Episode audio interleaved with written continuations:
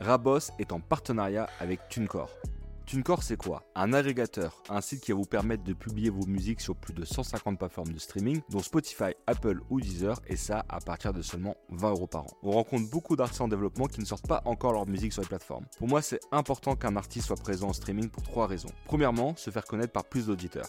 Deuxièmement, pour ceux qui sont intéressés par une signature, en étant sur les plateformes, vous augmentez vos chances de convaincre un label. Sans compter que TuneCore appartient à Believe, vos profils remontent auprès de leur talent scout. Et troisièmement, sûrement le plus important, en diffusant votre musique en streaming avec TuneCore, vous récupérez 100% de vos redevances et vous pouvez commencer à créer votre économie grâce au streaming. Rendez-vous sur tunecore.fr pour découvrir leur offre, mais avant, on vous laisse finir d'écouter cet épisode. J'aime trop sourcer, j'aime trop découvrir des talents et me dire, celui-là il sent bon, tu vois. On a reçu une bonne gifle à la salle et moi à ce moment-là, mais clairement, clairement, Emigé, c'est un profil que j'aurais trop voulu avoir, Ok. tu vois. Après, euh, il y a aussi la réalité, c'est qu'ils ont construit des relations avec un- une autre équipe. Et euh, aller les déloger, c'est compliqué. Quand j'écoute Ski Boy, j'aime pas du tout. Donc on, descend à Lyon, menace masquée, il parle pas. Je parle que avec, euh, son équipe. Et là, je rentre dans la matrice, clairement. Comment ça se passe C'est que Alassane vient me voir en me disant Ouais, on va récupérer Hamza. C'est Hamza, Hamza là? Ouais, Hamza, ok, vas-y Hamza, ça tue. Et, les limites, c'est que bah, parfois, tu as la frustration, comme je disais, d'être juste distributeur. Tu n'es pas décisionnaire. Quand ils arrivent à beaucoup, 10, 15.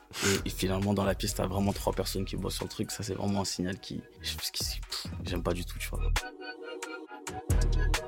Vous vous apprêtez à écouter Rap Boss, votre podcast dédié au business de la musique où chaque mois on reçoit les professionnels qui font le rap français. Une discussion passionnée pour revenir sur leur parcours et s'interroger sur les enjeux de l'industrie. Animé par moi-même, Florent Le Cerf, fondateur de 135 Médias, une agence experte en business affaires et label services. Rap Boss vous est proposé en partenariat avec le média Ventrap. Pour ce nouveau Rap Boss, je suis très content de mettre en avant un des jeunes boss de la nouvelle génération, Eros Gors. Dans Rap Boss, on veut aller à la rencontre des professionnels les plus influents, mais aussi vous présenter les têtes montantes de l'industrie. Donc quoi de plus logique que commencer avec lui? Il a débuté dans la musique avec son agence de management Team Timol en 2019, avant de devenir talent scout chez Believe Digital en 2020. En 2021, il rejoint le nouveau label de distribution de Warner Eddie en tant que directeur artistique. Depuis, Eros a enchaîné les signatures jusqu'à devenir un des DA les plus pertinents sur la nouvelle génération, de La Fève à Mena Santana, en passant par Niax ou encore Bendo Z. On va pouvoir parler avec lui du métier de directeur artistique, du contrat de distrib, de sa vision sur la nouvelle génération d'artistes et de l'industrie. Eros, comment ça va? Quelque chose à rajouter? C'était parfait. Ça va très bien, c'était parfait. Et euh, très honoré d'être là. Très honoré de, de pouvoir euh, expliquer mon parcours et, et d'en dire un peu plus sur moi. Bah, je suis super content que tu sois là, que tu aies accepté de passer après les, les grosses têtes qu'on a pu appeler jusqu'à présent. Et euh, comme je disais un peu dans l'intro, moi, mon but, c'est de, de pouvoir varier entre les gens qui ont 10, 15, 20 ans d'expérience Yes. et aussi tous les nouveaux qui arrivent avec des parcours différents. euh, qui montent d'ailleurs assez vite et du coup je suis content que tu aies pris le risque d'être le premier de la nouvelle garde. Eros, même question que d'habitude quand je commence, à quel moment tu as su que tu voulais bosser dans la musique? En fait, ça m'est tombé un peu dessus, dans le sens où euh, moi, ce que je voulais faire, c'était monter ma structure. Ça, c'était sûr. Tu vois. Donc, euh, dans ce sens, j'ai euh, j'ai fait des études. Tu vois, je suis allé jusqu'au master. Et à, et à côté de ça, j'ai toujours voulu bah, faire des trucs à côté, en fait. Et j'ai rejoint un média qui s'appelle Cimer en 2017-2018, Ok. qui est un média qui était focus sur détecter des talents émergents. Peu importe l'art, en fait, ça pouvait être des artistes euh, rappeurs, ça pouvait être des peintres, des sculpteurs, ça pouvait être des couturiers, ça pouvait être un peu tout, vraiment des talents euh, pluridisciplinaires. Et, euh, et donc, je rejoins ce média-là. Donc du coup je te coupe deux Ouais. secondes. En 2017, t'avais quel âge à ce moment-là? Ouah, t'es dur. T'as quel âge? Actuellement t'as quel âge? J'ai 28. T'as 28, donc c'était il y a 6 ans, donc t'avais Ouais, 22. Ouais, 22. Ok. Ouais. Et c'était un média professionnel ou c'était un truc euh, amateur euh? Euh, c'était un truc vraiment amateur. Et du coup, moi, mon rôle, c'était de contacter les autres médias de la culture, c'est-à-dire à l'époque, il y avait encore O5, Yard, Trax, Le Bonbon, etc. Et de, euh, et de faire en sorte qu'ils communiquent sur nos événements. Et en échange, moi, je leur donnais des places pour venir et faire gagner des places aux, gens qui, euh, qui étaient abonnés à leurs médias, en fait, tu vois. Donc, c'était ma première expérience vraiment dans la culture. Donc, grâce à ça, j'ai pu rencontrer beaucoup de gens. On avait organisé euh, le premier live en France de Aiko.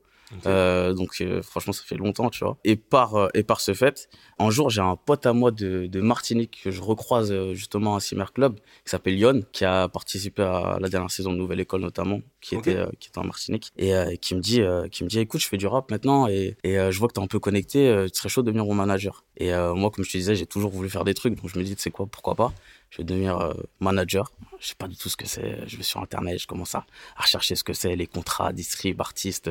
J'apprends comment ça fonctionne Spotify. J'apprends qu'on peut pitcher ses titres. Truc de fou, tu vois. Je commence à apprendre d'autres choses. À côté, je fais mes études. Et c'est comme ça que je me rends compte qu'en fait, la musique, c'est un milieu que je kiffe. Et euh, assez rapidement, on sort un, premier EP. Et euh, truc de fou pour moi à l'époque, on sort l'EP et il est en cover de Rap Biggers Ok.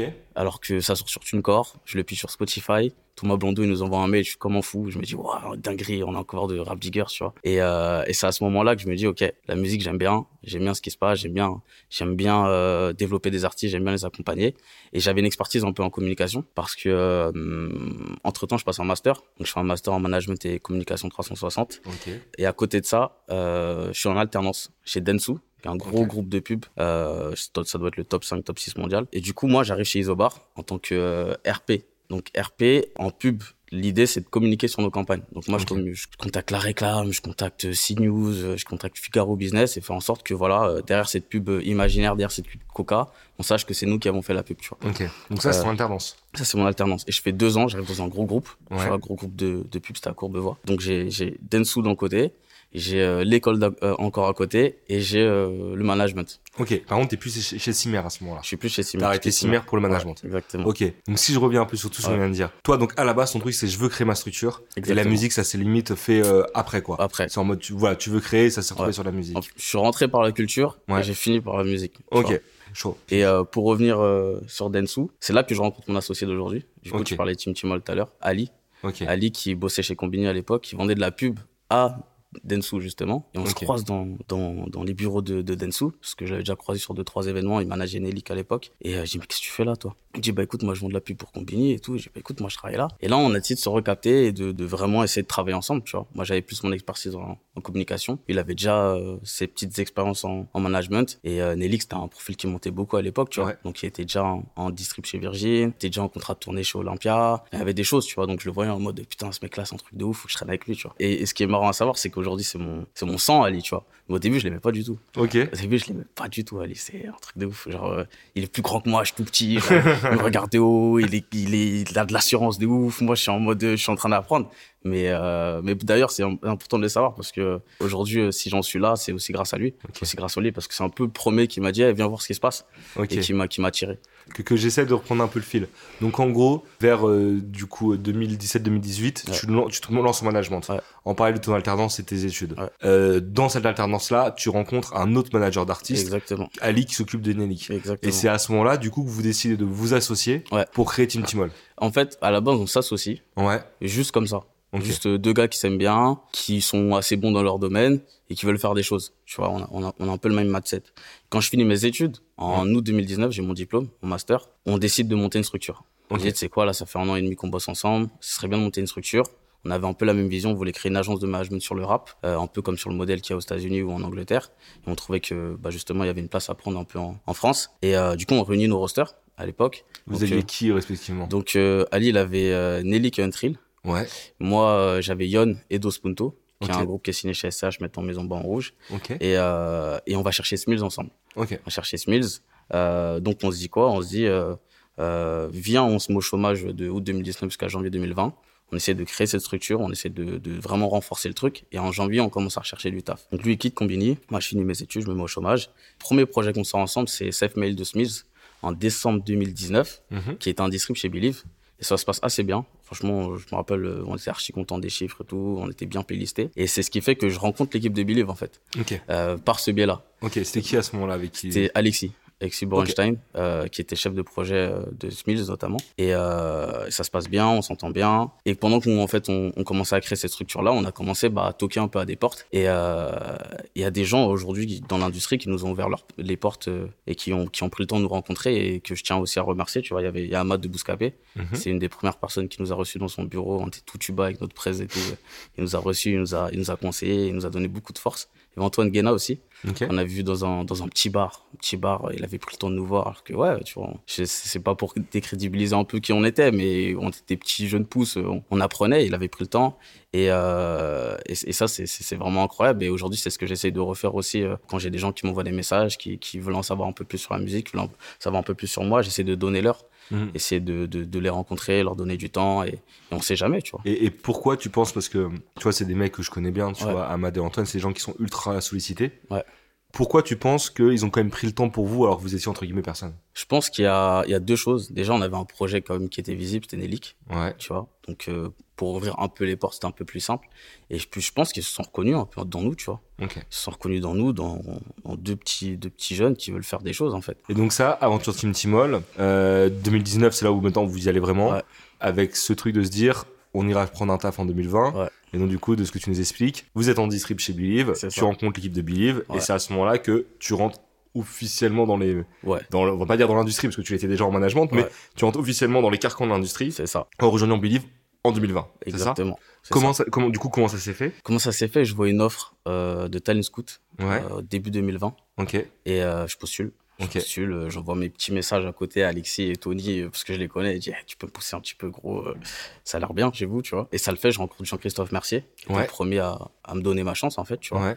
Et qui, qui, me prend, qui me prend sous son aile en binôme avec Alexis. Et je commence le 17 février 2020, 17 mars 2020, confinement. Covid, ouais. Incroyable, gros. du coup, t'as à peine vu le bureau, quoi. J'ai dit bonjour quatre fois et vas-y, je me suis retrouvé chez moi dans le 7 tête chez ma daronne, dans ma chambre pendant un an, tu vois. Mais, mais voilà, ça m'a appris à travailler à distance. Et, les, et, les, euh, et, le talent scout, c'est quoi? C'est quoi le poste de talent scout? Talent scout, c'est très simple. Mon rôle principal, c'est de repérer des artistes et de pitcher les offres de distribution de Believe. Okay. Donc j'arrive dans une boîte Believe très très très très très focus sur la tech, même ouais. il y a la musique.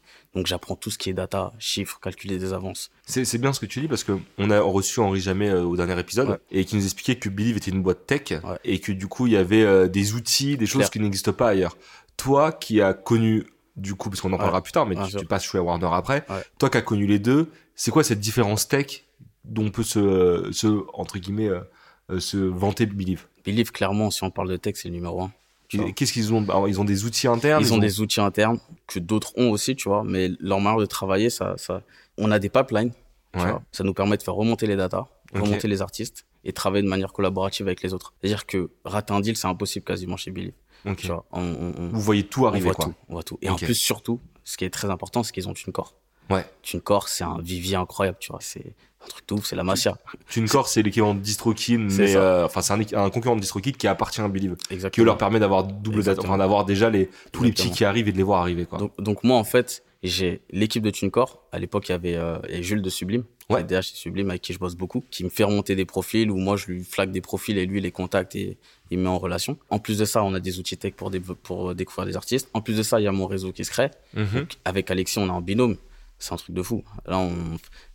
ça tombe tout seul en fait. Tu vois. Okay. Après, surtout qu'on a des objectifs euh, assez importants. On doit ouais. sourcer beaucoup d'artistes, pas forcément en signer beaucoup, mais en sourcer beaucoup. Ok, vous êtes euh... objectivé sur le nombre de mecs ouais. que vous, que ouais, vous voyez. on doit vraiment sourcer, tu vois. Ok. Vraiment ça. Et, et, toi, à ce moment-là, c'est qui, quand t'es chez Believe, c'est qui les artistes que t'as, bah, encore pire parce que toi t'es en période de confinement donc j'imagine que ça aide pas forcément euh, c'est qui les artistes que t'as réussi à signer chez Believe sachant que t'es resté on en parlera après qu'une grosse année en gros le premier que je signe c'est Runa Ok. Rona, grosse concu avec, euh, je crois que c'est Virgin ou Def Jam, je crois que c'est Virgin. Ok. Qui veut le signer en artiste. Et moi, j'arrive avec euh, ma distrib. Il y avait encore les permes, on pouvait aller, on pouvait aller au bureau et tout. Enfin, fallait en papier pour aller au bureau. Donc là, je les rencontre. Eux, ils viennent de Suisse, ils montent, on se rencontre. Et euh, on s'entend archi bien, en fait, tu vois. J'arrive à les convaincre que, bah, en fait, je vois surtout la manière dont ils bossent. Il avait un, un, un gars, lui, à l'époque, avec qui il bossait en binôme. Et c'était très indépendant, en fait, dans, dans, dans la manière de bosser. Et euh, quand je pitch la distrib, ça fait sens pour eux. Donc j'arrive à les signer, belle signature, tu vois. Je me suis pas douté que ça allait devenir le Ronald maintenant, mais belle signature. Ça montre un peu le pas de, même si je suis chez Believe, même si j'ai une réalité de distrib et même si j'ai une réalité de faut que je fasse rentrer le maximum de business quand même, j'essaie de donner une petite direction artistique un peu aux artistes que je signe, tu vois. Okay. Même si j'ai signé un peu tout quand même, tu vois. Je suis allé ouais. sur du Nacri, je suis allé sur du Yans. Yann, okay. j'ai signé Yann, aussi grosse concu avec euh, Dave Jam, c'était pas facile celle-là. Ok. Et, euh, et après, dès que je parle de, de, de Believe, il explose d'ailleurs. Ouais. Folie. Mais clairement, j'avais volonté quand même d'essayer de, de, de, créer ouais, un, petit, un, un petit roster, sachant qu'en tant que talent scout, par contre, je fais pas le développement. Je ouais. signe.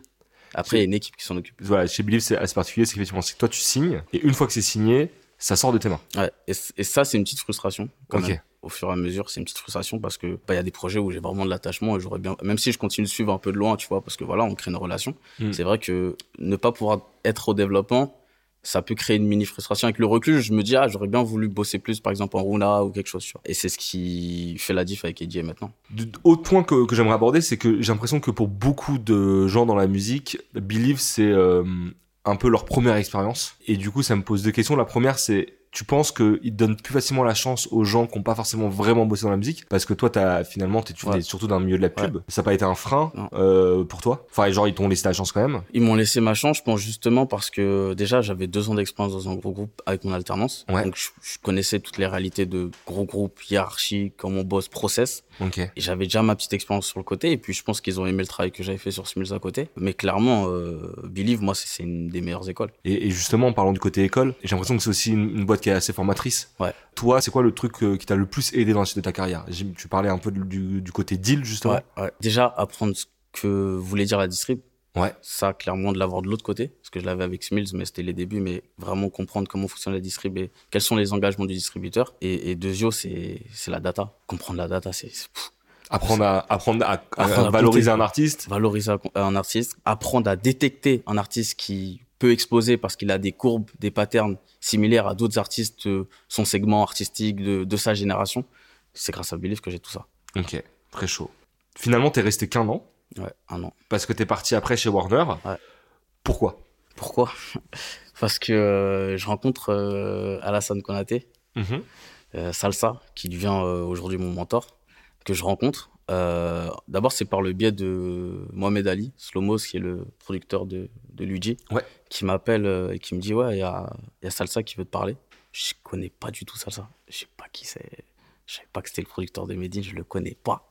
Et il me dit ça et, et je dis Ok, pourquoi pas T'as vu, moi je suis chaud. Il m'appelle, on s'entend super bien en 10 minutes de téléphone, on se voit, on se donne rendez-vous au Grand Paris.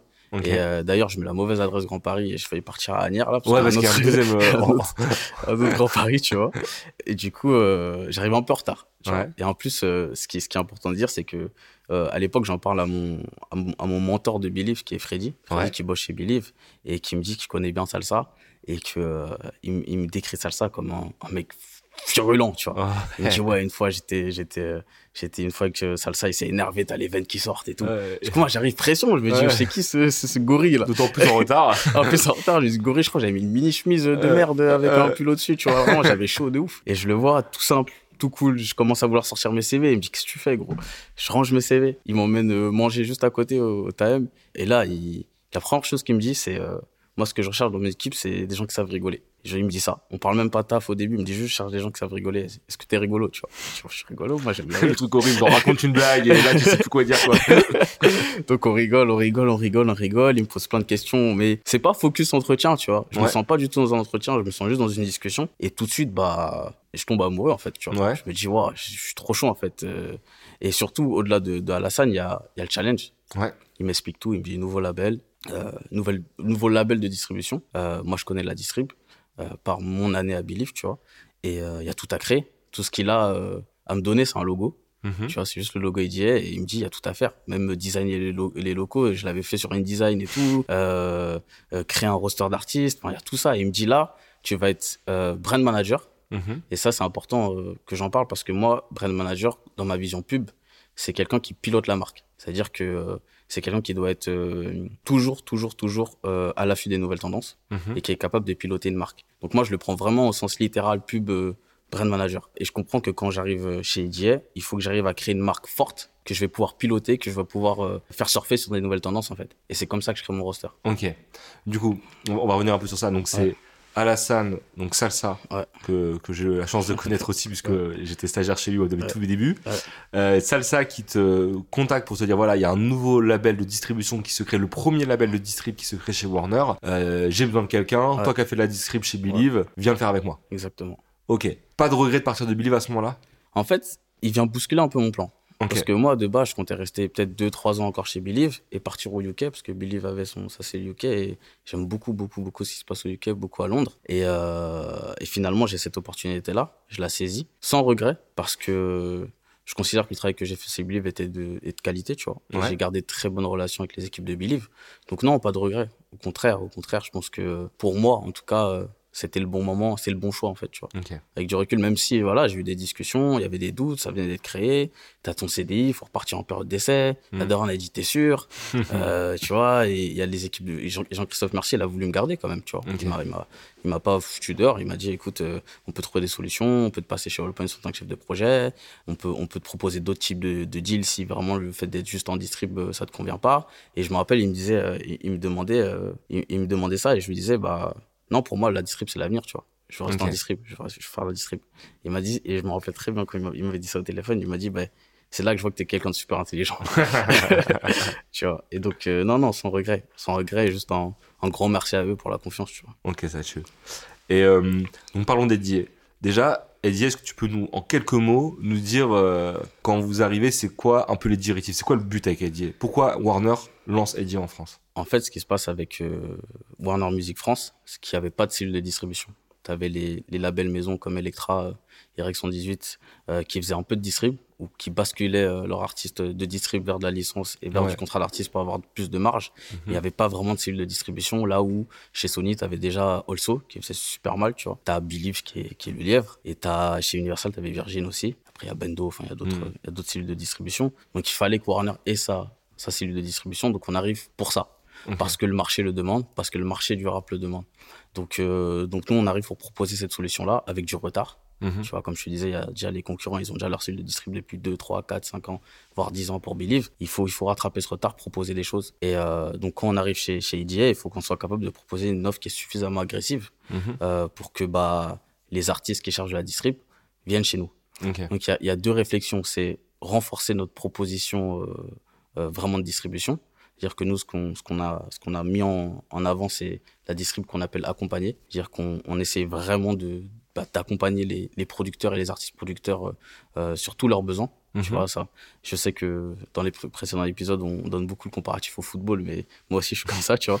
mais l'idée, c'est que le label de l'artiste, c'est les numéros 10 et moi je dois trouver un 6 qui est fort, un 8 qui est fort, un défenseur, un attaquant et tout. Et euh, ça, ça va de, de, de trouver un tourneur à trouver un 1 ou une RP, ça, ça va de tout, tu vois. Et c'est et c'est ce qu'on ce qu'on ce qu'on a réussi à mettre en place. Ok. Aujourd'hui, toi, chez, tu parlais de brand manager. Ouais. Toi, ton rôle maintenant chez Eddie, c'est Ouais. quoi? C'est directeur artistique? J'ai changé de, de, poste. de- de poste, de statut. Ok. J'ai passé de brand manager à A&R director, donc directeur artistique en distribution. C'est quoi le taf de directeur artistique? Parce que c'est un mot qui est utilisé dans Ouais, clair. partout. Et, et on sait même pas trop ce que ça veut dire. Bah moi, c'est bien que tu en parles parce que je me considère pas comme un directeur artistique. Pour moi, un directeur artistique, c'est les compos. Les compos, c'est des, des gars qui sont capables de repérer des artistes et de créer des albums de A à Z. Donc pour Mhm. moi, il n'y a pas meilleur directeur artistique qu'un compositeur, tu vois. Moi, j'ai la chance euh, aujourd'hui de travailler euh, sur ma structure. On en parlera plus tard, mais avec Cosé et Sectra, Ouais. qui sont des très très très bons compositeurs et qui, de leur côté, ont découvert des talents et ont travaillé euh, avec ces talents-là, notamment Cosé avec La Fève et, et Rally et, et Sectra avec Sony Rêve, qui a un, pro- un profil qui monte beaucoup. Donc pour moi, un DA, déjà, c'est vraiment être capable de repérer des artistes et de créer des albums de A à Z. Moi, pourquoi je dis que je suis pas un, un DA, c'est que déjà en distribution, ça n'existe pas. Ouais. C'est-à-dire que je suis pas censé aller au studio, je suis pas censé euh, mettre ma main dans la musique, à part si le producteur le demande. C'est-à-dire, il me dit, tu vois, on a des besoins, euh, on a besoin de studio, on a besoin que tu sois là, on a besoin euh, de créer de la musique, on a vraiment besoin de ton expertise. Là, oui, je rentre, je rentre en studio avec eux, mais moi, mon travail, c'est pas d'être, directeur artistique. Mon travail, c'est de repérer des profils et de faire en sorte qu'ils explosent, en fait. Tu vois. Les repérer, les signer et leur donner les Ouais, armes. c'est ça. Donc, les repérer, comme tu disais, les signer, c'est-à-dire qu'il y a tout un procès de négociation Ouais. où je vais calculer les avants, je vais piloter euh, avec euh, l'équipe euh, finance chez Warner et l'équipe juridique pour, pour finaliser le contrat. Une fois que c'est signé, là, je passe plus en termes de chef de projet, justement, où là, je suis vraiment dans l'accompagnement, tu vois. Ok. Qu'est-ce qui te plaît le plus et le moins dans ton taf actuellement? Ce que j'aime le plus, c'est sourcer.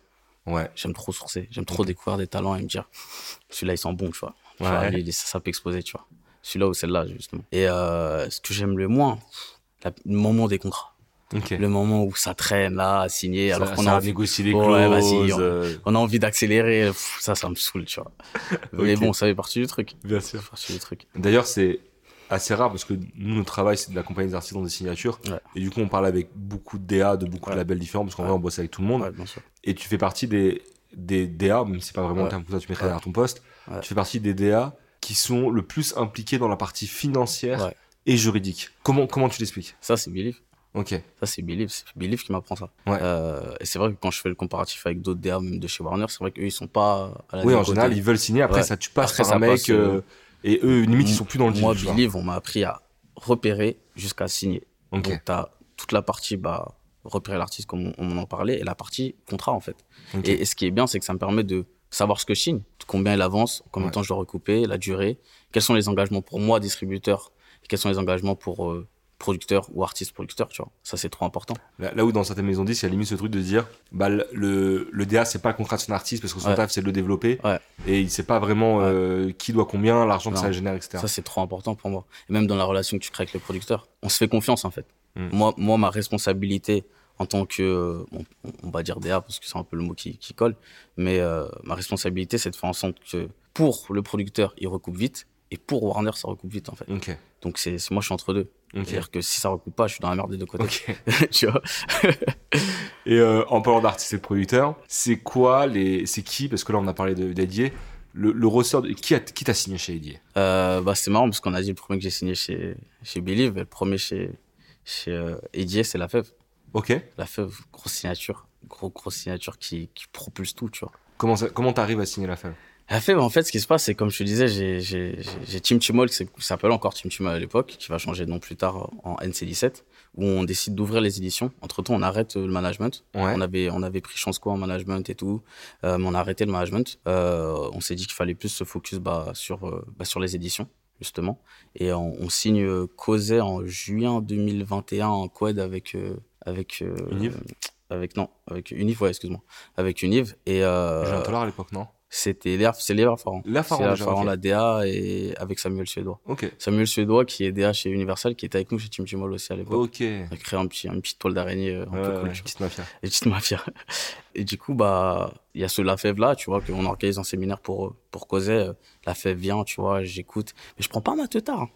Tu vois, Colaf sort, je prends pas ma teutard. Je pense que j'étais plus dans un truc où j'écoutais du rap street, je voulais rien savoir, j'étais pas dans ça, tu vois. Il y a des moments, tu vois, dans la vie où t'es dans un type de musique et pas un autre. Et euh, ce qui fait que vraiment, je prends ma, ma gifle sur, euh, sur La Fève, c'est euh, la compile 1963. Ouais. Ils sortent un son qui s'appelle Pas lâcher. Et je, je prends le son, mais genre, je prends une gifle de ouf. Alors que le book, je le connais, il est à côté de moi, il traîne au studio avec Cosé et tout, mais je- là, je prends une tétard de fou et je me dis, mais c'est un truc de ouf ce qui se passe. Et je reviens justement sur ma vision par rapport à IDS, c'est que l'idée, c'est de se positionner sur des nouvelles tendances. C'est-à-dire que même si on est chez Warner et qu'on a quand même un budget qui est confortable, on aurait pu aller direct essayer de chercher des gros, mais l'idée qu'on a essayé de mettre en place et que moi qui me tenait à cœur, c'est d'essayer de créer une, un, un vrai centre de formation, tu vois. Aller chercher des artistes en développement, être là depuis le début avec eux et essayer de, de, de transformer, le, transformer le tir, tu vois. Ouais. Donc, donc la FEV, c'est grosse bagarre. C'est un peu, euh, c'est encore en comparatif au foot, c'est un peu euh, Milan contre Liverpool en, en 2005. C'est-à-dire que je perds 3-0 à la mi-temps. Ouais. Also, ils sont dessus depuis un an, frère. C'est archi compliqué. Ouais, ouais. Archi compliqué. Ils ont déjà créé une relation. Plus, Jules, qui était passé entre temps au TuneCore chez, chez Also en tant qu'alternant. et Samy et Jules qui sont assez redoutables sur ce type d'artistes. Ouais, clair. Ça, c'est, leur truc à eux, ça. Donc, euh, grosse bagarre. On, les, on leur envoie des mails, ils répondent pas.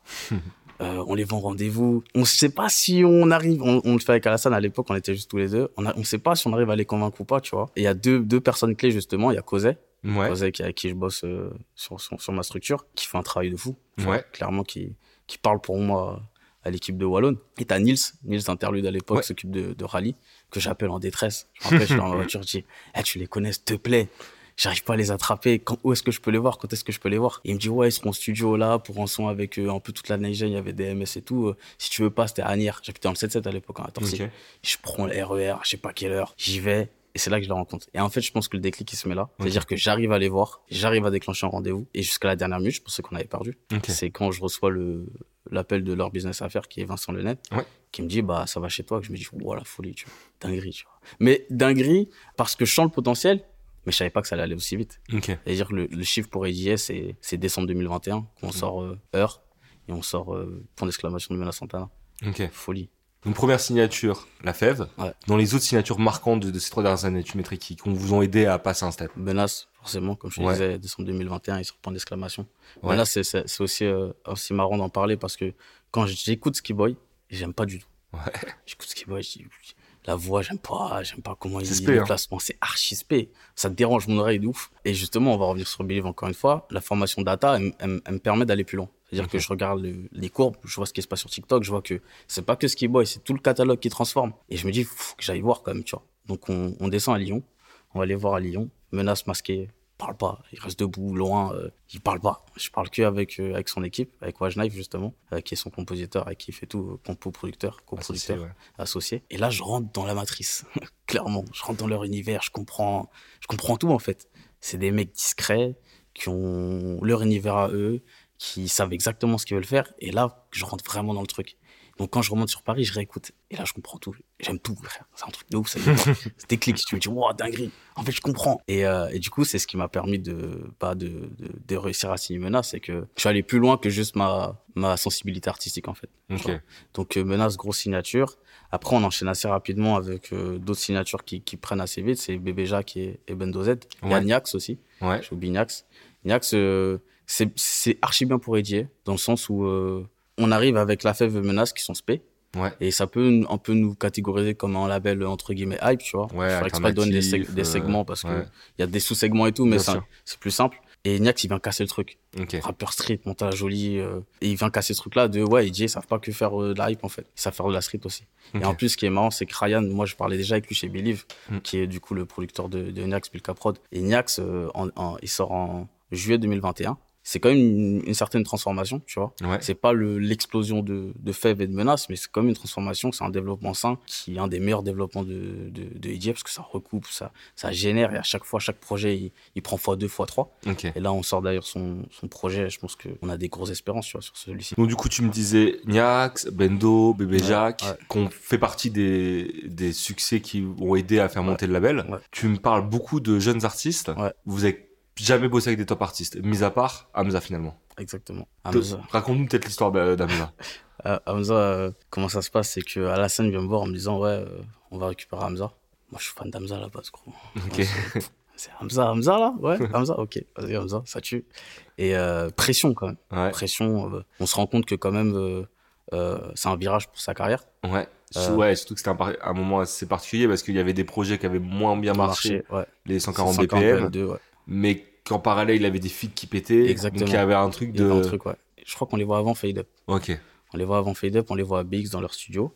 Et on discute et, on, en plus il y a Oz qui arrive bien bien mastoc et tout euh, pression directe tu vois. Et euh, on, on, discute on s'entend super bien. Et moi justement je reviens sur la notion de DA c'est que moi ce que je leur dis clairement c'est que je vais pas être un DA en fait. Je, je, suis pas censé être un DA parce que déjà j'ai rien à dire à, à, Just Woke Up tu vois. Musicalement c'est un truc de ouf.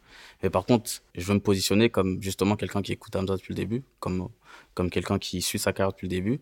Il faut que je sois, faut qu'on arrive à mettre une relation où je peux dire les choses honnêtement, mhm. euh, parce que je vois tout de l'extérieur, parce que je suis du côté public, et je vois tout de l'intérieur parce que je suis du côté euh, maison de disque. Et, euh, et, je pense que ce discours-là, il leur plaît, que je vais être frontal, tu vas dire ce que j'aime, ce que j'aime pas, ce qu'il faut faire, ce qu'il faut pas faire. Après, c'est les producteurs, ceux qui décident. Je pense que ce discours-là, il, il, leur parle tout particulièrement et surtout à Hamza. Mhm. on, arrive à créer une relation vraiment, vraiment profonde, tu vois, avec Hamza où on s'échange des artistes. Et, euh, et je pense que c'est ça qui fait que très vite, il, il, il, arrive à comprendre que je comprends sa musique, je comprends les enjeux et que toute l'équipe comprend aussi.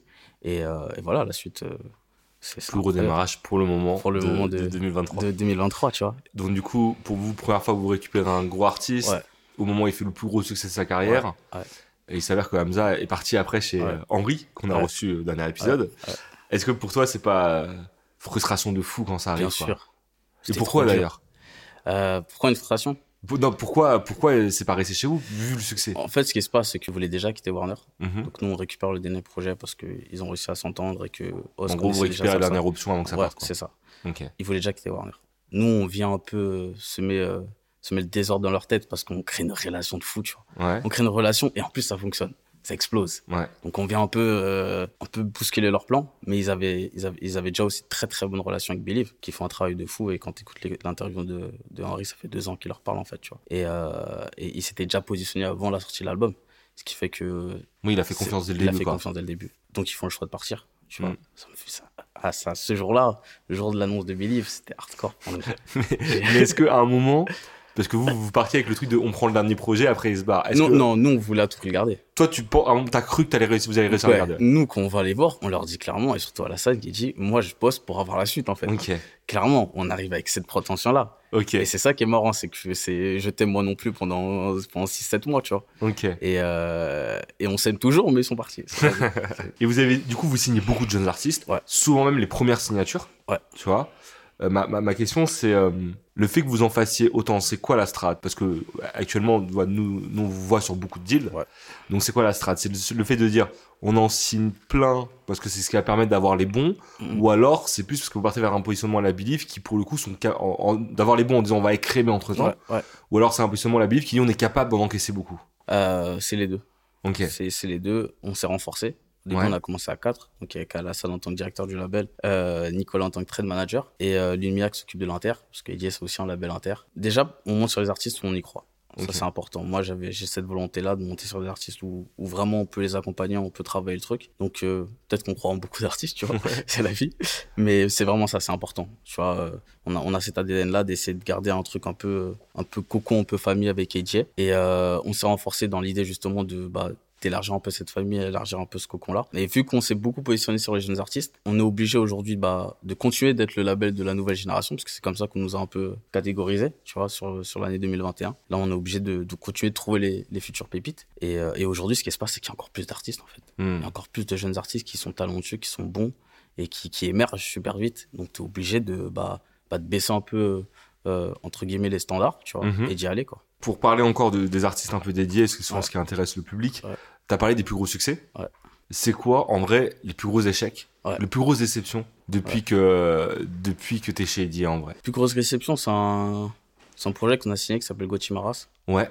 Qu'on choisit de, de signer. Et euh, c'était un peu le moment où tu as toute cette gênée avec MIG, Cotimaras, Malti qui montent. Et on, on travaille avec eux. Et c'est là que tu as un peu la frustration du d'être distributeur et pas producteur.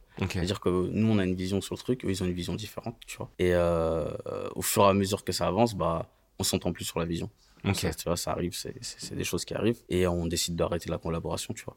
Euh, mais c'est vrai que c'était un projet sur lequel nous, on, on- on comptait vraiment, vraiment, vraiment en faire euh, un des, un des plus gros visages de, de EDA. Malheureusement, ça s'est pas fait.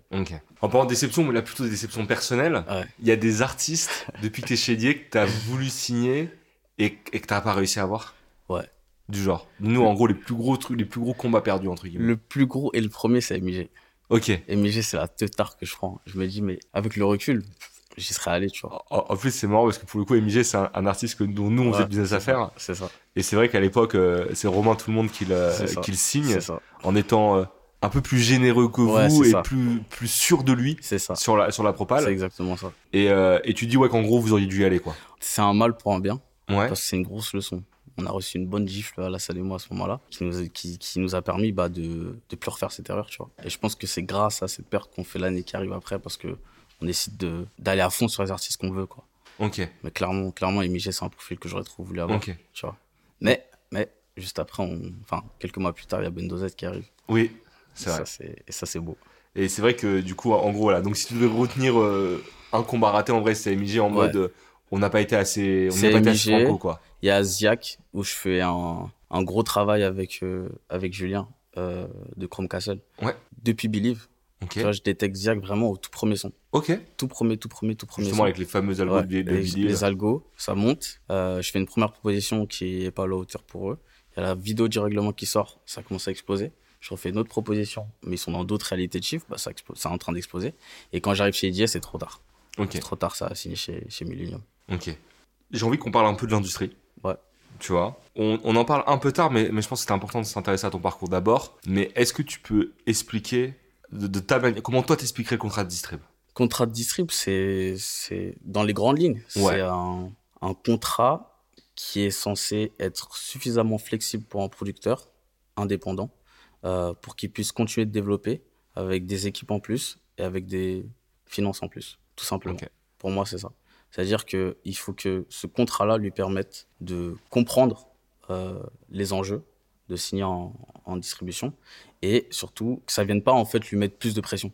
faut que ce soit suffisamment flexible pour qu'il continue son développement comme il le faisait. Parce que quand je viens chercher un artiste, quand je viens chercher un producteur, je viens chercher lui en fait, je viens chercher Mhm. ce qu'il a fait. Donc quand je propose un contrat de distribution, il faut que ce soit suffisamment souple pour qu'il puisse garder son ADN, qu'il puisse garder sa manière de travailler et continuer de développer son artiste, tu vois. Ok, c'est intéressant du coup d'avoir euh, ta vision de- du contrat de distrib. Donc pour rappeler, en- entre guillemets, euh, tu vois, de manière un peu technique, c'est le contrat de distrib, c'est vous, vous distribuez la musique Ouais. du producteur, il vous la livre, vous la mettez sur les plateformes, vous la défendez au niveau des playlists, Mhm. et il prend la majorité des pourcentages, en ça. général un 70-30, Yes. et vous lui faites une avance de revenus qui permet de se développer. Maintenant, quand on dit ça, on- et d'autant plus avec tes définitions, on dirait que le contrat distrib n'a quasiment que des avantages. Mm. Est-ce que tu peux quand même nous dire de ton point de vue quelles sont les limites pour un producteur d'être en contrat distrib C'est le contrat le plus dur pour un producteur. C'est-à-dire que, comme tu dis, il est majoritaire. Donc c'est à lui de fournir la plus, grosse partie du travail, en fait. C'est que même s'il a des personnes en plus dans sa, petite barque, tu vois, c'est quand même, ça reste lui le capitaine. C'est-à-dire que là où d'autres contrats où il peut un peu plus déléguer, là, il doit quand même le faire. Même si on l'aide, on trouve des prestataires externes, on a nos, nos, expertises aussi en interne qui permettent euh, d'accompagner les producteurs. Là où justement ça peut créer des confusions et des frustrations quand on signe et, et pendant le développement, c'est que le producteur, des fois, il se repose un peu sur la, la distribution. Sauf que c'est à lui de faire la majorité des choses. Tu vois. Et ça, ça c'est ça pour moi le, un peu le revers du truc. Le tu vois. dire, euh, Je suis d'accord. Tu prends la majorité des, des revenus, donc c'est à toi par de contre, bosser. c'est à toi de faire le taf. C'est toi, de bosser. Et, euh, et à l'inverse, pour un label, toi qui proposes à la distrib, c'est quoi l'avantage que tu vois à proposer ce type de contrat et aussi les limites que tu vois à proposer ce type de contrat? Premier, c'est que je peux incu- incuber plus, je peux prendre un peu plus de risques. Et, et les limites, c'est que bah, parfois, tu as la frustration, comme je disais, d'être d'être juste distributeur. Ou là où donc, tu n'es pas décisionnaire. Hmm. Tu peux te battre toute la journée avec le producteur. C'est lui qui a le code C'est final. lui qui a le code final. Hmm. Et ça, parfois, ça crée des petites frustrations. Mais on est dans le même bateau. C'est-à-dire, Ouais. c'est lui le capitaine, il a décidé d'aller à gauche, à bâbord, on va Par contre, s'il y a un récif euh, à bâbord, Ouais. euh, tu vas te le prendre avec lui, tu prends Je vais le prendre avec lui, tu vois, c'est c'est ça le truc. Mais au moins, on s'en est parlé, je t'ai ce que je pensais. Des fois, bah, ça fonctionne, des fois, ça fonctionne pas. Ça m'est déjà arrivé de défendre corps et âme une opinion et finalement, c'est le producteur qui a raison, tu vois. Donc, on apprend, on apprend euh, de l'un et de l'autre. Mais ça, ça peut être une frustration. Quand ça marche pas, c'est une grosse frustration. Bien sûr. Quand ça marche, tu oublies. tu te dis, là, j'ai rien dit, en fait. Et, et pour revenir à ce que tu disais effectivement sur le fait de pouvoir en, en incuber plus, Ouais. c'est qu'effectivement, l'avantage du contrat de distrib pour un label, c'est que ça vous prend moins de temps, Ouais. puisque vous faites moins de choses. Exactement. Et surtout que quand tu signes, tu, tu donnes un certain montant, mais après, c'est au producteur de se débrouiller avec. Exactement. T'as pas besoin de remettre quand ça marche pas. Contrairement à un contrat de, de licence, etc. Et justement, parler de ça, est-ce que toi, donc tu dis que tu es frustré par moment de pas prendre le volant, Ouais. mais est-ce que t'es pas frustré du coup de faire que de la distrib? Non. Au J'ai pas, de pas de frustration. Ouais, Euh, Aujourd'hui, on, on, on- on tend quand même avec Eddie à proposer euh, d'autres services. C'est-à-dire, on va, on, va, on va proposer d'autres contrats, notamment de la licence et de l'artiste, tu vois. Mais euh, j'ai pas cette frustration. ok. C'est, ça vient surtout, cette volonté de proposer d'autres contrats, c'est que ça vient surtout par rapport aux projets qu'on a chez nous, qui ont besoin de plus de services. Hmm. C'est, ça vient de là, en fait. Ça vient pas de Oh, j'en ai marre de faire que de la distribution, on fait du contrat artiste, on fait du contrat licence. Surtout que vois. toi, ce que tu disais, c'est que contrairement à quand tu étais chez Believe, Ouais. une fois que tu signes, t'es encore dans les projets. Ouais. Donc de ton point, de ton Ouais. expérience à toi, t'es déjà, euh, t'es déjà en, Je en- je suis déjà dedans. en T'es fait. déjà dedans, ouais, exactement. Mais justement, pour parler de distrib, Ouais. nous, ce qu'on remarque, c'est qu'il y a de plus en plus d'artistes qui veulent des contrats de distrib, Clairement. de plus en plus avec des taux de plus en plus réduits. Mhm. Et euh, ce qui fait que le, le désavantage pour les maisons disques, c'est qu'il y a entre guillemets moins de risques sur certains points, mais surtout quand ça pète, il y a moins d'argent pour la maison d'argent. Ouais. Est-ce que toi, tu penses, comment tu vois de, de ton point de vue de, de jeune dans l'industrie qui a connu finalement que de la distrib, Ouais, est-ce que tu penses que le modèle est tenable à long terme et quel impact tu penses que ça peut avoir pour l'industrie dans sa globalité si tout le monde passe en distrib? Je pense qu'il est viable à long terme. Ouais. tu vois. Il est viable à long terme parce que tout simplement c'est ce que le marché demande. Mhm. Et, je- et avec la vision que j'ai, je pense pas que ça va changer de, de, de sitôt. Et je pense pas que ça va mettre en danger quoi que ce soit, dans le sens où c'est maintenant aux, aux maisons de disques, aux distributeurs de s'adapter. Ok. vois. Il y avait euh, les maîtres à jouer maintenant c'est les artistes et les producteurs. Donc si tu les veux, il va falloir que tu t'adaptes en fait. Ok. C'est juste ça. Et justement, j'ai aussi envie d'avoir ton avis sur euh, moi le sentiment que j'ai, Mm. c'est que c'est de plus en plus dur pour les maisons de disques de faire du développement. Ouais.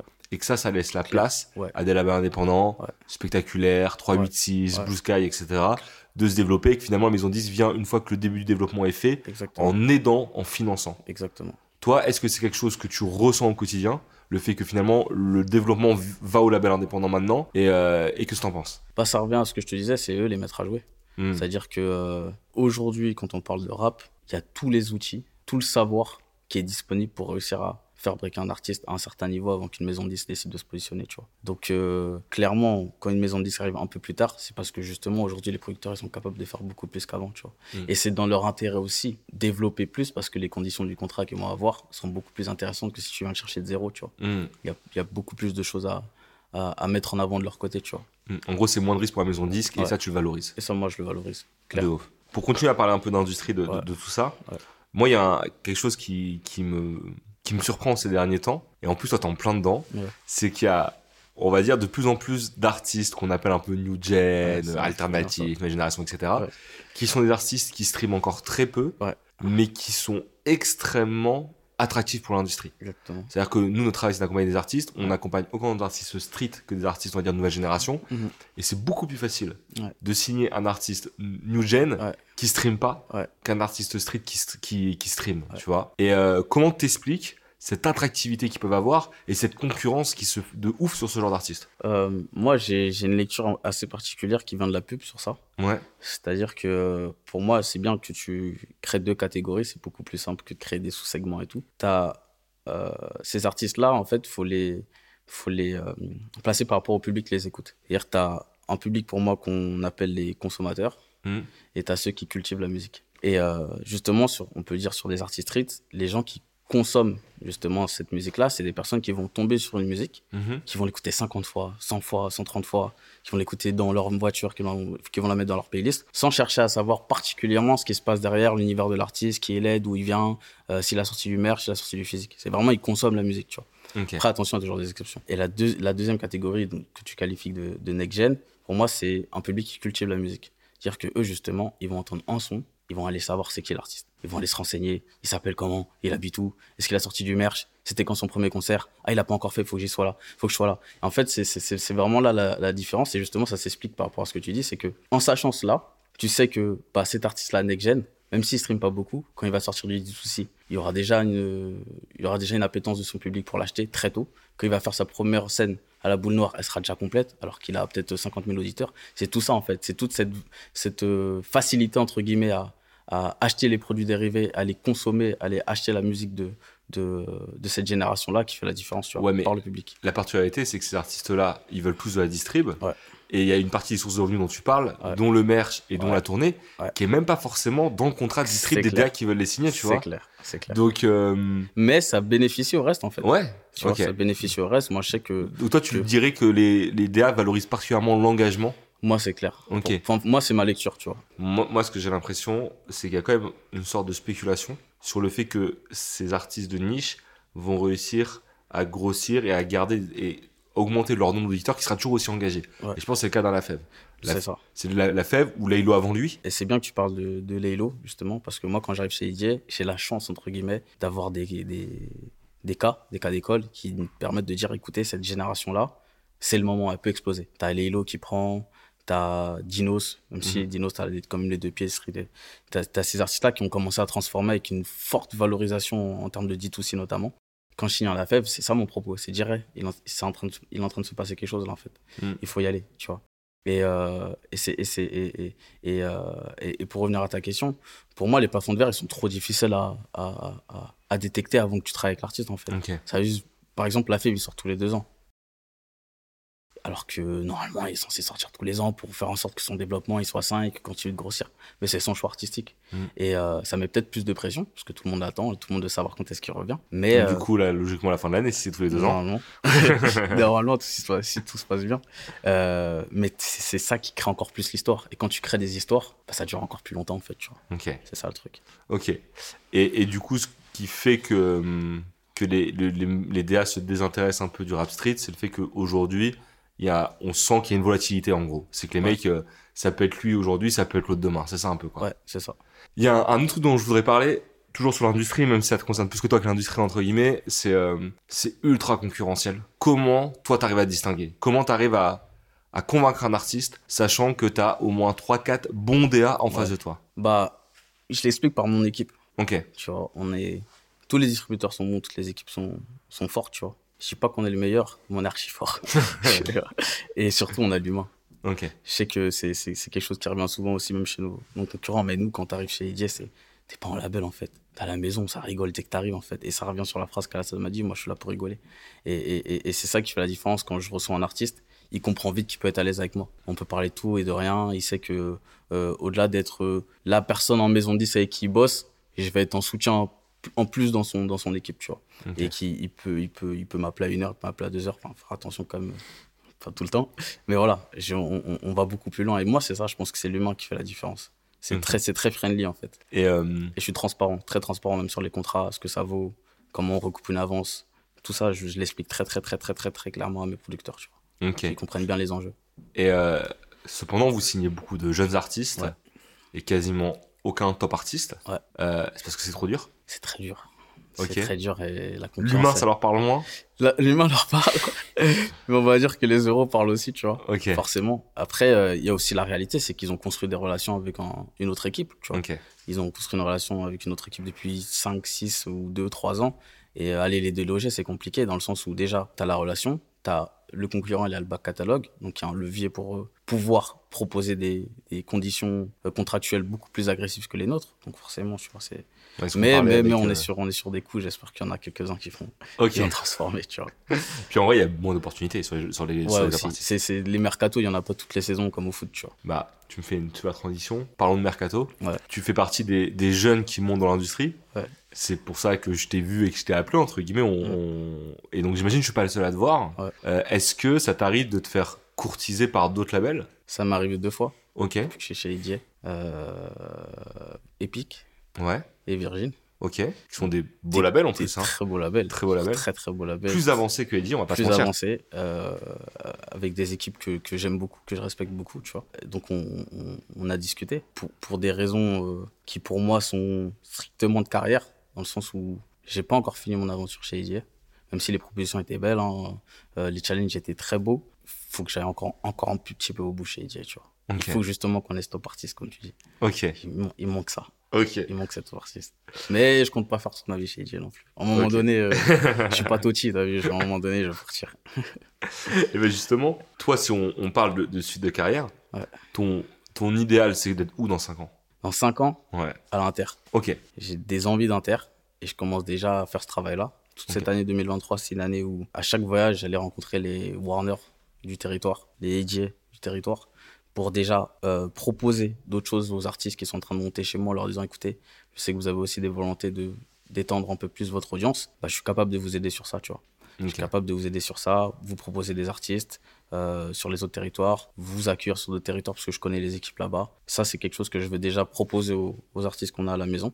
Et après, moi, euh, ça va me permettre bah, de renforcer mon réseau pour pouvoir shifter et bouger. Ok. Toi, ton but, c'est l'inter. Ouais. Avant de conclure, j'aimerais qu'on parle plus précisément de ton métier et notamment de la signature et découverte d'artistes, de manière que les artistes qui nous écoutent puissent comprendre un peu tes enjeux, Bien sûr. pour voir comment ça peut répondre à leurs enjeux à eux. Mm. Tu vois? Déjà, dans un premier temps, j'aimerais que tu m'expliques comment toi tu repères un artiste pour ça, pour que l'artiste se dise comment il doit faire pour être repéré par un label. Déjà, le premier euh, point de sourcing chez nous, c'est le réseau. Aujourd'hui, on a un réseau assez, euh, assez important euh, chez IDR avec Alassane, Nicolas, Chavez et moi sur le rap, qui fait que bah, très vite, par le travail qu'on a réussi à fournir aussi, les producteurs nous, nous, contactent très tôt en nous proposant des artistes. Ça, c'est le premier point. Deuxième point, c'est que je source à l'aide de Spotify, de YouTube, des réseaux. Et encore pour revenir sur, euh, sur la partie bah, network, tu vois. J'essaie de me créer une petite armée de, de jeunes, de jeunes, de jeunes pousses là en ce moment, qui, qui détectent des, artistes très très tôt. Et, euh, et, du coup, maintenant, si tu me, tu me, parles de la vision artiste, de comment il peut faire pour être. Parce que du coup, si je t'écoute, c'est limite, ils doivent essayer de vous contacter. En fait, ça marche En fait, en fait, ce qui se passe, c'est que euh, ça marche. Parce que moi, je prends toujours le temps d'écouter et de regarder, tu vois. Euh, après, je réponds. Je réponds en disant soit c'est trop tôt, soit ci, soit ça. Parce qu'il il y a les réalités que je vais pas signer un artiste pour le signer et rien lui proposer, tu vois. Oui, mais quand même économiquement, le mec il a trois streams, tu peux rien lui proposer. Je peux pas lui proposer d'avance, il va mm. perdre 30% de, de ce qu'il gagne de, sur DistroKid pour rien, tu vois. Mais très clairement, en fait, c'est que il faut qu'il arrive à passer des steps. C'est-à-dire que euh, il faut qu'il aille au bout de son truc, qu'il sorte ses, ses projets, qu'il sorte ses EP. En fait, ce qu'il faut, c'est assez marrant. Il faut qu'il montre qu'il a pas besoin de nous. Je capte, mais grave, parce que. Montre que t'as pas besoin de nous, que tu es capable de développer ton truc tout seul, c'est là que tu vas nous intéresser. C'est vrai que le mec qui est en mode. Euh, qui est au, au tout début et qui dit ouais euh, bah genre ça fait longtemps que je sors des clips et je suis euh, Ouais. des, des, morceaux Ouais. et je suis bloqué genre à 1000 streams Ouais. signez-moi pour passer le step t'as envie de lui dire mais ton économie me permet pas de te signer Déjà. et c'est pas moi qui ai ça passer il faut que Non. tu arrives à le faire tout seul quoi Et ça revient au ce que tu disais sur les contrats de distrib. Ça sera toujours toi le producteur. C'est toujours Ouais. toi de bosser, en fait. Ouais. Bien sûr, je te propose d'autres outils et du financement, mais ça va être toujours ton taf, en fait. ouais Donc, euh, plus tôt j'arrive, plus ça va être une pression, un poids pour toi. Alors que si la rampe, elle est déjà lancée, mo- moi, je vais pas apprendre à- je vais pas t'apprendre à faire du vélo. Mm. faut que ça roule un peu déjà. Et là, je monte avec toi sur le vélo et je te dis, va à gauche, va à droite, va à droite, va- reviens derrière, tu vois, pédale plus vite. Mais moi, j'apprends pas à faire du vélo. Donc- c'est pas mon travail de distributeur d'apprendre à faire du vélo. donc en gros à la rigueur de ce que j'entends c'est euh, que le mec fasse sa musique qu'il passe ses premiers paliers Ouais. tout seul et Il limite obligé. tu vas aller à Il lui y a tellement d'artistes. ouais Comme je te disais, il y a tellement d'artistes et, et, et, et déjà, on, a, on, on- on est déjà en train de redescendre Mm. de- sur des critères de, de stream notamment et de, et de visibilité Qui sont beaucoup plus bas qu'il y a deux ans, bien sûr. Parce que justement, tu as ces viviers-là et, et la concurrence fait aussi qu'il faut aller plus tôt, sinon tu les rates. Mais ouais, il y a trop d'artistes. Mm. Il faut que tu arrives à distinguer. Je sais que c'est dur. C'est comme Et- au foot. Hein. Et est-ce que des fois t'as pas l'impression de devoir signer limite trop tôt à cause de la concu? Des fois, ouais. parce qu'en vrai on- en Ouais. vrai à l'époque tu signais peut-être t'avais euh, 100 200 000 auditeurs Ouais, et là maintenant t'en as 20 30 c'est c'est des fois c'est une folie. t'y La vas FEV, quoi on le signe à 100 000 auditeurs. Menace, on le signe à 300, je crois. Hmm. Alors que là, limite, les signatures, elles sont à 30. Quoi. Là, je suis sur 20, 30. Ouais. C'est une folie. Hmm. C'est une folie, mais pas, déjà parce que tu kiffes l'artiste, t'es obligé d'y aller maintenant, en fait. Oui, parce que Sinon, t'es pas le tu- seul à le kiffer et Ouais, quelqu'un d'autre le prendra. Quoi. exactement. Et euh, dans, dans l'hypothèse où, euh, du coup, là, je suis l'artiste euh, qui a déjà fait mes premiers steps tout seul, tu m'as Ouais. repéré, tu m'as contacté, euh, vient le l'étape du premier rendez-vous qui est souvent euh, important pour les artistes surtout quand c'est leur premier rendez-vous en maison 10 toi t'envoies plein. Eux ils envoient qu'un et ils sont Ouais. super contents. C'est quoi les bons ou mauvais signaux que toi tu détectes en rendez-vous de la part de la- de l'artiste et son équipe? De manière transparente, ouais. Quand ils arrivent à beaucoup, ok. Ça déjà ça me fait peur. Ça, j'aime pas du tout. Quand ils arrivent à 10, 15, et, et finalement, dans la piste, t'as vraiment trois personnes qui bossent sur le truc, ça, c'est vraiment un signal qui. qui- J'aime pas du tout, tu vois. ok Euh, ça, c'est le premier point. Deuxième point, euh, bon, en vrai, c'est le seul truc que j'aime pas particulièrement, tu vois. y a pas dans le discours des trucs où le mec tu te dis euh, Si, des fois, si, euh, quand on parle budget, ok quand je vois qu'il investit beaucoup trop, ok et quand, ce qui veut dire qu'il va me demander beaucoup trop. tu vois, ça, c'est aussi un petit truc. Tu dis, après, à moi de lui apprendre aussi. Ouais. Tu vas lui dire, écoute, là, c'est un peu trop, faut que tu mettes Oui. moins, nan, nan, nan. oublie pas que c'est une avance, faut que tu recoupes. Quand tu vas voir que c'est ton vrai argent qui rentre dans la poche, c'est différent d'une avance. Mais ça, c'est des marqueurs un peu, un peu personnels, relous, que, qui font que des fois, ça me, ça me bloque. Mais, euh, bah ouais, c'est tout. et au contraire c'est quoi les deux trois trucs où quand le mec fait ça en rendez-vous tu dis putain faut que j'y aille? Quand l'artiste, Ouais. particulièrement, parce que même si on travaille avec des producteurs, l'artiste, il est aussi capitaine de son bateau. Il est capable de me dire ce qu'il veut, où il veut aller. Et ça, ça, ça, me, ça c'est direct. Ça me touche le cœur direct, ok clairement. Chaud. Euh, un autre élément qui est important, et je pense que c'est intéressant qu'on en parle, c'est euh, comment tu calcules les avances que tu donnes au mec. Est-ce que c'est coup de cœur, je donne un million Euh, Comment ça se passe? C'est très simple. Et ça, ça vient aussi de la formation Believe. Moi, mon travail, c'est que, que l'artiste ou le producteur recoupe en 12 mois. Donc, d'abord, je vais regarder ce qu'il a fait sur les 12 derniers mois. Ouais. Je dis, OK, sur les 12 derniers mois, il a généré 50 000 balles. C'est-à-dire qu'au minimum, il est sûr de générer sur les 12 prochains mois 50 000 balles. Donc, ça, c'est ma base. Hmm. Après, je rajoute un peu de sel, un peu de poivre, un peu d'oignon. Je regarde justement l'environnement avec qui il bosse. Je regarde s'il y a des possibilités de featuring. Je regarde ben, sa vision, justement. Et après, il y a toute ma sensibilité par rapport à tout ça que je vais en rajouter un peu. Et, et c'est là que tu peux prendre peut-être 10%, 20%, 30% plus d'avance, tu vois. Hmm. Parce que j'y crois encore plus, parce que hey, je le sens, on y va, tu vois. Ça, le- c'est comme ça. Mais de base, et ça c'est important je pense de le souligner, c'est assez mathématique en vrai. C'est super mathématique. on pense que tu vas générer ça, Simple. ton pourcentage fait que tu vas gagner ça comme argent, on t'avance ta part de pourcentage et on essaie de, et il faut que nous on arrive à recouper en X temps. Que nous et lui. Ouais. C'est ça que je disais tout à l'heure. C'est Mm. vraiment, il- moi, mon travail, c'est de faire en sorte qu'il recoupe vite pour tout le monde. Hmm. Sinon, on va venir tout cas à ma porte. et ça va devenir relou quand je vais devoir lever l'option. Ouais. Et Ross, ouais, t'inquiète, le deuxième projet va péter, il faut qu'on lève l'option. Ouais, mais t'as vu là, on a mis beaucoup d'avance. euh, non, non, non, c'est relou, tu vois, tu rentres dans d'autres trucs. Ouais. Donc c'est ça aussi. Mon, Ça, c'est super important. Important que tu le, tu le Ouais. soulignes aussi, c'est qu'en gros, il y a les projets fermes où toi tu dis je donne X euros d'argent. Ouais. Et tu as les projets supplémentaires que tu dis si je les veux, je vais devoir donner tant. Ouais. Et si le mec a même pas recoupé le premier, C'est trop dur. toi, même si tu as envie de continuer à bosser avec lui, tu vas Ouais. dire maintenant, en fait, tu me dois déjà tellement encore d'argent, je peux pas revenir sur un prochain quoi. Bah ouais, c'est compliqué en fait. Ouais. C'est pas que je peux pas, mais c'est que on rentre dans des trucs beaucoup plus relous où je vais devoir me battre auprès de la direction, auprès de la finance. Et là, c'est purement du feeling. Ouais. Je dois les- je les- Parce qu'ils vont me dire en chiffres, que tu racontes? Hmm. ça, ça prend pas, ça stream pas, pourquoi tu veux continuer? Donc là, c'est purement feeling. Et c'est relou. Tu vois, ça se passe tellement mieux quand ça recoupe. en tout cas, ça tue. Je pense que c'est des conseils qui sont euh, intéressants. Est-ce que toi, tu as un autre truc que tu ajouterais pour les artistes qui écoutent? Franchement, non. Ok. J'ai pas ça. Par contre, j'ai un autre, un, autre sujet euh, dont je voulais parler. C'est plus un SO. Un SO à, à tous ces médias-là de la nouvelle génération dont tu parlais, tu vois, qui, qui, qui, euh, qui permettent de découvrir de nouveaux talents, justement, tu vois, et qui ont un peu émergé en même temps que tous ces artistes-là dont on a parlé. Je pense à 1163, euh, Grunt, Les Alchimistes, Culture, Versus, il y en a plein. Et Raplume aussi, forcément, qui permettent justement de, dans un premier temps, avant même qu'ils soient signés en maison de disque, bah, permettre à ces artistes, même Newton, j'ai oublié, d'avoir euh, plus de visibilité, tu vois. Et, ça, je tiens à les remercier parce qu'ils vont encore plus loin que juste être un média. Ils créent des concerts, ils créent des tournées, ils créent des festivals. Et ça, c'est magnifique pour la, pour la génération, entre que, je représente, tu vois. magnifique d'en parler, tu vois. Et c'est vrai que, notamment pour un artiste, qui cherche à se faire repérer par un label, je pense que limite, son première étape, Claire. c'est de se faire repérer par un média. Un média. Et si le média te repère, c'est déjà un saut que tu donnes au label. Et c'est aussi un moyen de te présenter à un public et selon la réaction du public, c'est censé te faire augmenter. Si jamais ça plaît au public, ça te fait augmenter. Et du coup, quand le label arrivera, tu auras déjà des chiffres supplémentaires, tu vois. et je pense qu'il y a trop de, d'artistes qui veulent d'abord plaire au label. Et en vrai, ils sont mieux à essayer de contacter un média et d'espérer que le mec le partage, parce que des fois, c'est pas le cas, tu vois mais tu as plus de chances si tu as réussi à avoir un média qui te partage d'intéresser derrière un label. Pour moi, les trois étapes, c'est trouver une audience qui va permettre de convaincre les médias qu'il y a vraiment quelque chose qui se passe, qui va permettre de convaincre les labels qu'il y a vraiment quelque chose qui se hmm. passe. C'est les trois étapes. Je, suis assez d'accord dans, dans, le déroulé. Tu vois. On arrive doucement à la fin du podcast. Euh, je vais te poser deux, trois questions euh, avant la fin. Euh, déjà, ça va être dur, hein, parce que on a, on a parlé beaucoup d'artistes. Mais c'est quoi l'artiste dont tu es le plus fier de l'avoir signé? Je pense que je vais t'en donner deux, si j'ai le droit. Ah, un seul, Non, c'est la fève. La fève, ouais. La fève, clairement, ça, fait, ça, ça me fait passer moi. Ouais. ça fait passer Iggy dans une autre dimension. Parce que c'est le projet le plus visible. Hmm. Tu vois. C'est pas celui qui gère le plus, attention. Mm. Menace, c'est, c'est, vraiment le boss. Le boss des c'est Menace.